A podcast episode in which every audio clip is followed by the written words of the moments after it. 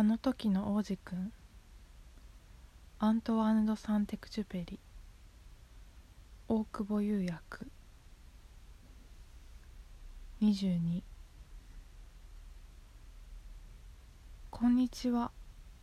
と王子くんが言うと「こんにちは」とポイント係が言った「ここで何をしてるの?」と王子くんが言うと「お客を千人ずつ分けてるんだ」とポイント係が言った。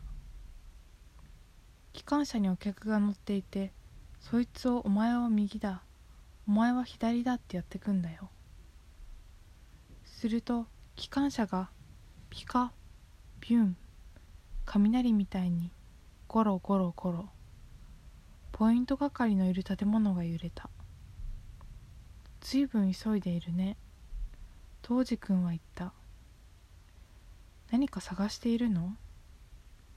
それは動かしているやつだってわからんよ。とポイント係は言った。すると今度は逆向きにピカビュンゴロゴロゴロ。もう戻ってきたの？と王子くんが聞くと同じものじゃないよ。とポイント係が言った。入れ替えだ。自分のいるところが気に入らないの？人は自分のいるところが絶対に気に入らないんだ。とポイント係は言った。するとまたまたピカビュンゴロゴロゴロ。さっきのお客を追いかけているの？当時くんは聞いた。誰も追っかけてなんかないよ。ポイント係は言った。中で寝てるかあくびをしてる。子供たちだけが窓ガラスに鼻を押し付けている。子供だけが自分の探し物が分かっているんだね。当時くんは言った。パッチワークの人形に時間をなくしてそれが大事なものになってだからそれを取り上げたら泣いちゃうんだ。羨ましいよ」とポイント係は言った。23こんにちは」と王子くんが言うと「こんにちは」と物売りが言った。物売りは薬を売っていた。その薬は喉のカラカラを抑えるようにできていて1週間に1粒でもう飲みない飲みたいって思わなくなるんだ。どうしてそんなものを売るの？当時君は言った。無駄な時間を省けるからだ。と物売りは言った。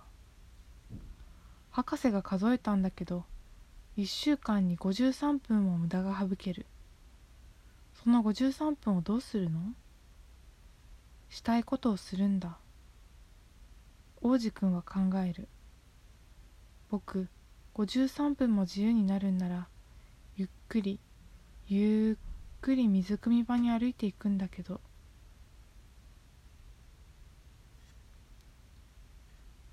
24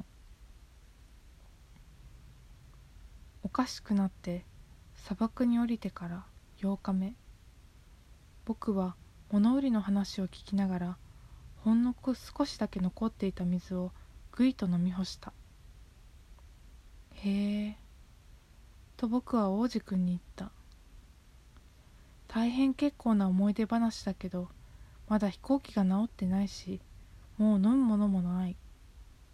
僕もゆっくりゆっくり水汲み場に歩いていけると嬉しいんだけど友達の狐がとその子が言ったけどいいかい？坊や。もう狐の話をしている場合じゃないんだ。どうして？喉がカラカラでもうすぐ死んじゃうんだよ。その子は僕の言い分がわからなくてこう言った。友達になるっていいことなんだよ。死んじゃうにしても。僕狐と友達になれてすっごく嬉しくて。僕は考えた。この子危ないってことに気づいてない。腹ペコにもカラカラにも絶対にならないんだ。ちょっとお日様があればそれで十分。ところがその子は僕を見つめてその考えに返事をしたんだ。僕だって喉はカラカラだよ。井戸を探そう。僕はだるそうに体を動かした。井戸を探すなんてバカバカしい。果ても知れない。この砂漠で。それなのにそう。僕たちは歩き出した。ずっとだんまり歩いていくと夜が落ちて星がピカピカし始めた。僕はトロンとしながら星を眺めた。喉がカラカラでぼーっとする。王子くんの言葉が浮かんではぐるぐる回る。じゃあ君も喉がカラカラ？と僕は聞いた。でも聞いたことには答えずその子はこう言っただけだった。水は心にもいいんだよ。僕はどういうことかわからなかったけれど何も言わなかった。聞かない方がいいんだとよくわかっていた。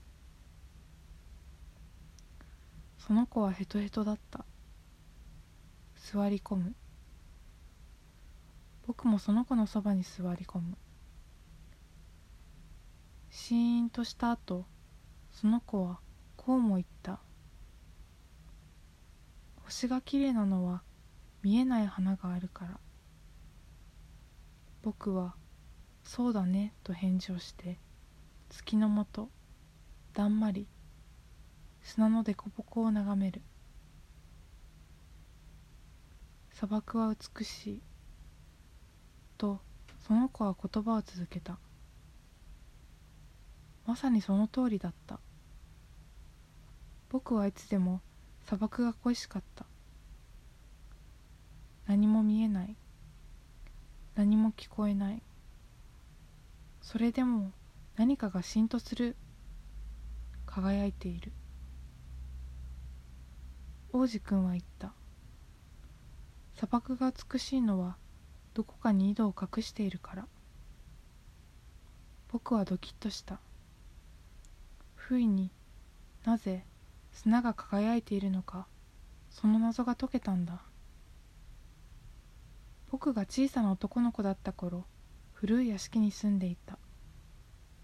その屋敷の言い伝えでは宝物がどこかに隠されているらしい。もちろん誰一人としてそれを見つけてないしきっと探す人さえいなかった。でもその言い伝えのおかげでその家丸ごと魔法にかかったんだ。その家に隠された秘密がある。どこか奥底に。そうか。と僕は王子くんに言った。あの家とかあの星とかあの砂漠が気になるのはそう。何か美しくするものには目に見えないんだ。嬉しいよ。とその子は言った。君も僕の狐と同じことを言っている。